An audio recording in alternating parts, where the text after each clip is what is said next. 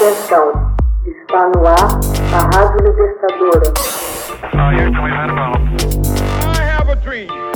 Assim sendo, declaro vaga a presidência da República. Começa agora o Hoje na História de Ópera Mundi. Hoje na História, 11 de dezembro de 1997 é assinado o Protocolo de Quioto. Os países signatários da Convenção do Rio de Janeiro de 1992 estabeleceram em Quioto, no Japão, em 11 de dezembro de 1997, objetivos para a redução dos gases de efeito estufa na atmosfera.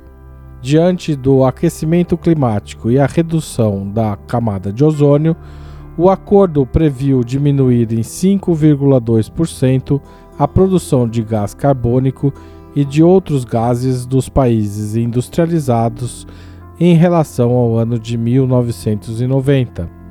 Entretanto, para que pudesse entrar em vigor, o tratado deveria ser ratificado por um conjunto de países representando pelo menos 55% das emissões, o que ocorreria apenas em 2005. De 4 a 11 de junho de 1992, aconteceu no Rio de Janeiro a segunda cúpula da Terra, sob a Organização das Nações Unidas. Foi o ponto de partida de uma tomada de consciência em escala mundial dos problemas do meio ambiente. Seus compromissos ambiciosos se traduziram na Convenção sobre as Diversidades Biológicas a Declaração sobre a Gestão e a Conservação das Florestas tiveram uma aplicação limitada. Todavia, a Convenção sobre as Mudanças Climáticas encontraria uma sequência e concretização no Protocolo de Quioto.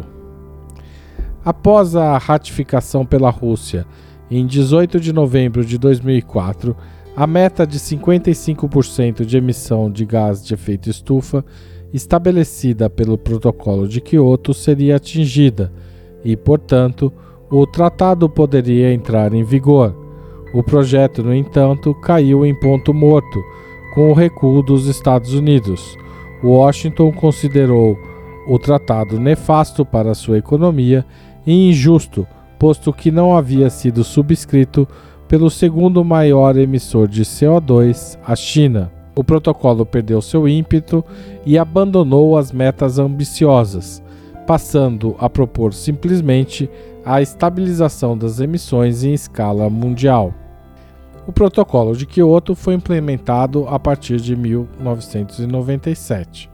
Na reunião, 84 países se dispuseram a aderir ao protocolo e assinaram o documento. Dessa forma, se comprometeram a implantar medidas com o intuito de diminuir a emissão de gases. A meta da redução da emissão de gases, porém, não era homogênea para todos os países, criando níveis diferenciados de redução para os 38 principais emissores.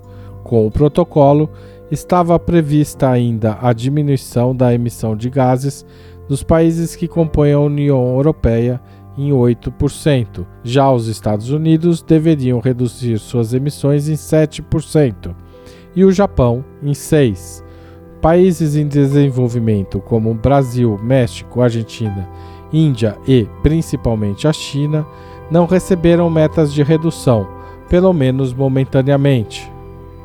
O protocolo de Kyoto não se propunha apenas a discutir e implementar medidas na redução da emissão de gases, mas também incentivar e estabelecer medidas com o intuito de substituir produtos oriundos do petróleo por outros que provocariam menos impacto. Entretanto, diante das metas estabelecidas, o maior emissor de gases do mundo, os Estados Unidos, se desligariam do acordo em 2001, alegando que a redução poderia comprometer o desenvolvimento econômico do país. Em 2004, uma reunião na Argentina fez aumentar a pressão para que se estabelecessem metas de redução por parte dos países em desenvolvimento até 2012. O ano que marcou o início efetivo do protocolo foi 2005, vigorando a partir de fevereiro. Com a entrada em vigor do Protocolo de Kyoto, cresceu a possibilidade de o carbono se tornar uma moeda de troca. O mercado de créditos de carbono aumentou após a assinatura do protocolo, já que a partir daí estaria estabelecida também a compra e a venda de créditos de CO2.